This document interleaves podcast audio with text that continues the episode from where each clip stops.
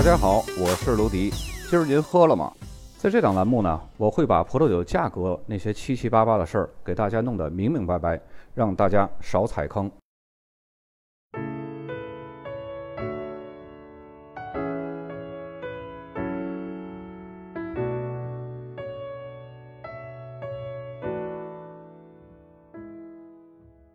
萨丁岛是地中海上的第二大岛屿，距离意大利西海岸两百四十公里。在意大利本土所有的产区当中呢，和中部的托斯卡纳还有拉齐奥距离最近，和东南侧的另外一个意大利岛屿西西里岛相距三百公里。整个萨丁岛的占地几乎是法国科西嘉岛面积的三倍。大家看地图上这个红色区域，就是我们今天的主角萨丁岛。萨丁岛上面紧邻的这个岛屿呢，就是科西嘉岛。萨丁岛上的居民是说意大利语，他们称这个岛是萨尔德尼亚。几个世纪以来呢，萨丁岛曾被不同的国家所统治。由于这里和意大利本土的分离呢，导致了这里的文化和身份在某种程度上和意大利主流相脱离。同样的情况呢，也反映在萨丁岛和葡萄酒的关系上。这里的葡萄酒在文化和历史上所受的影响远不如意大利本土地区。所有葡萄酒的生产还有消费都是在最近几个世纪才发展起来的。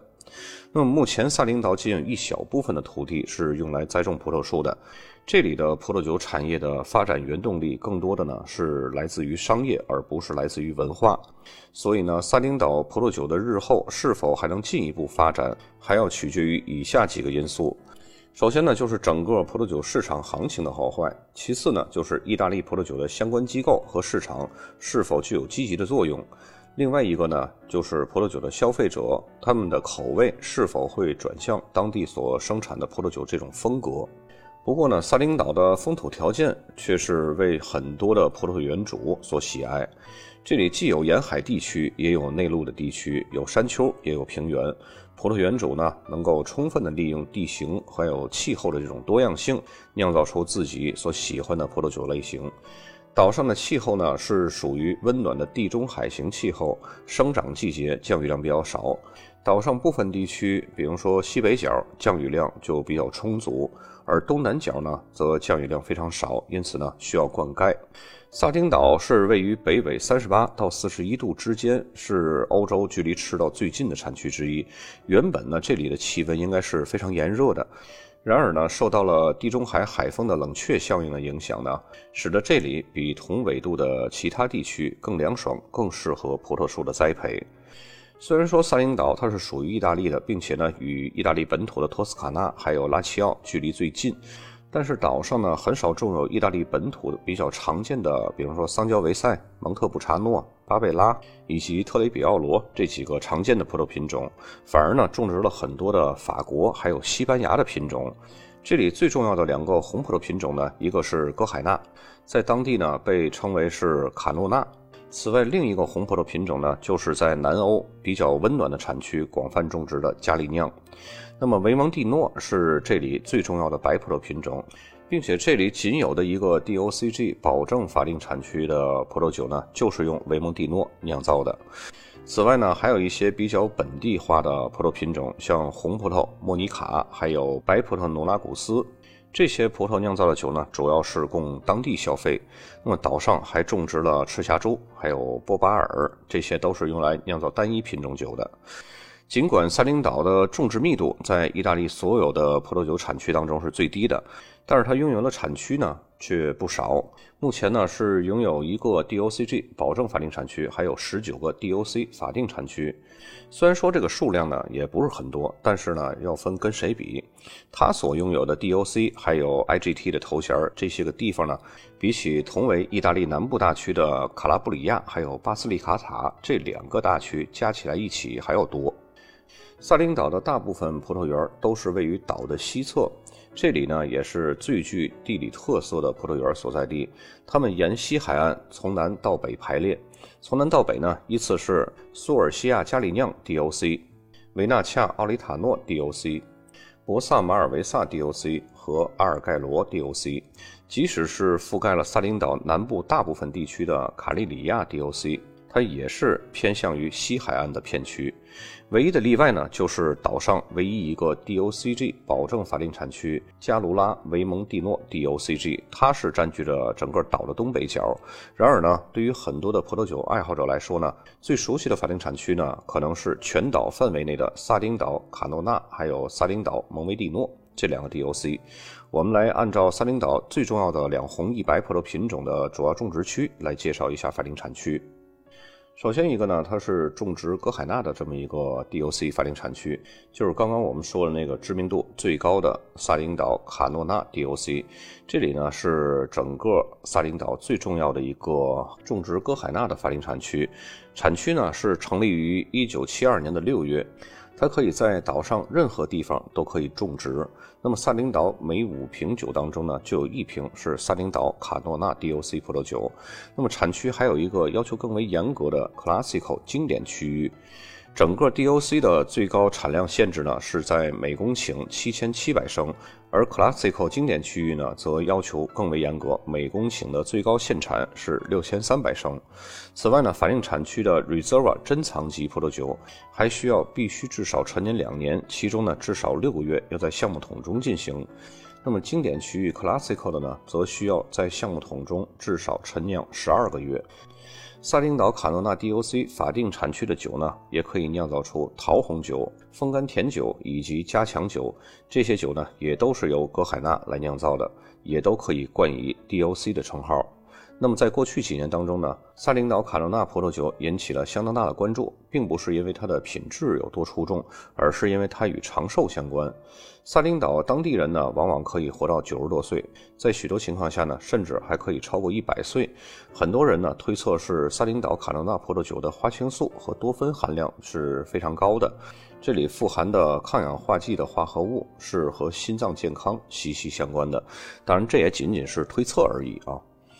那么接下来来介绍一个维蒙蒂诺主要的法定产区，它是萨丁岛维蒙蒂诺 DOC。这个产区呢，它是成立于1975年的二月。一开始啊，只是几个限定的地方出产的维蒙蒂诺可以标注萨丁岛维蒙蒂诺 DOC，直到1988年才修改了这个产区的法律规定，和萨丁岛卡诺纳一样，它也是可以在岛上任何地方种植。那么最高的限产呢，高达每公顷一万一千两百升。那么如此高的每公顷产量，导致了一些葡萄酒的口感会非常清淡。这些葡萄酒呢，通常会短时间浸皮，一般都是在二十四个小时，并且呢，在低温的不锈钢罐中进行发酵，主要是为了保留它单纯的果香。那么更好的维蒙蒂诺产区呢，就是位于岛屿的东北角，加卢拉维蒙蒂诺 DOCG。它是于1996年从萨丁岛维蒙蒂诺 DOC 法定产区晋升为 DOCG 保证法定产区的。这里呢，也是萨丁岛唯一一个 DOCG 保证法定产区。这里的每公顷的最高限产呢，则要严格的多，每公顷最多只允许出产6300升的葡萄酒。这些非常好的葡萄酒呢，则会带酒泥陈酿六个月，以获得更饱满的酒体。那么，保证法定产区的酒种呢，还允许酿造微起泡酒、起泡酒、帕西托风干酒以及传统的晚收型葡萄酒，并且呢，静止干白葡萄酒呢，还有一个超级版本，要求的酒精度数要达到十三度，比非超级款呢要高一度酒精度。我们在一开始呢介绍过，萨丁岛这个地方主要的葡萄品种呢是两红一白。刚刚呢已经介绍了一红一白，一个是维蒙蒂诺白葡萄品种，还有一个呢是歌海纳，也叫做卡诺纳。另外呢还有一个红葡萄品种就是加里酿，这个产区呢就是索尔西斯加里酿 DOC。它是岛上非常重要的一个生产加里酿的法定产区，产区是在1977年6月成立的。索尔西斯是现代圣安地奥科周围的沿海地区，这个城市呢是由腓尼基人建立起来的，后来呢是以索尔基的名字而闻名的，最终更名为索尔西斯。产区法律规定呢，每公顷最高的产量限定在七千七百升以内。这个要求呢，和另外一个红葡萄酒大区萨丁岛卡罗纳是一样的。那么如此大的每公顷产量呢，也会导致葡萄酒的浓郁度会略显清淡。此外呢，还有一个超级款，这个超级款呢，肯定要比普通款品质更好，要求的工艺水平呢也会更高。每公顷最高产量也不能超过五千二百五十升。并且呢，超级款还有 Reserve 珍藏级别呢，都需要要求至少不低于两年的陈酿时间。那么法定产区名下呢，除了干红以外，还可以生产桃红和风干甜酒。本期节目的内容相对来说比较少，因咱们呢主要是重点介绍一下萨丁岛的几个重要的法定产区。那么接下来呢，咱们来看一下酒标。首先，第一张酒标左上角箭头指向的那两行金字就是萨丁岛卡诺纳，卡诺纳在上，萨丁岛在下。那么萨丁岛卡诺纳之下面就是 Reserva 珍藏款。那么 Reserva 在下面的这一行白色的小字呢，就是 DOC 法定产区的全称。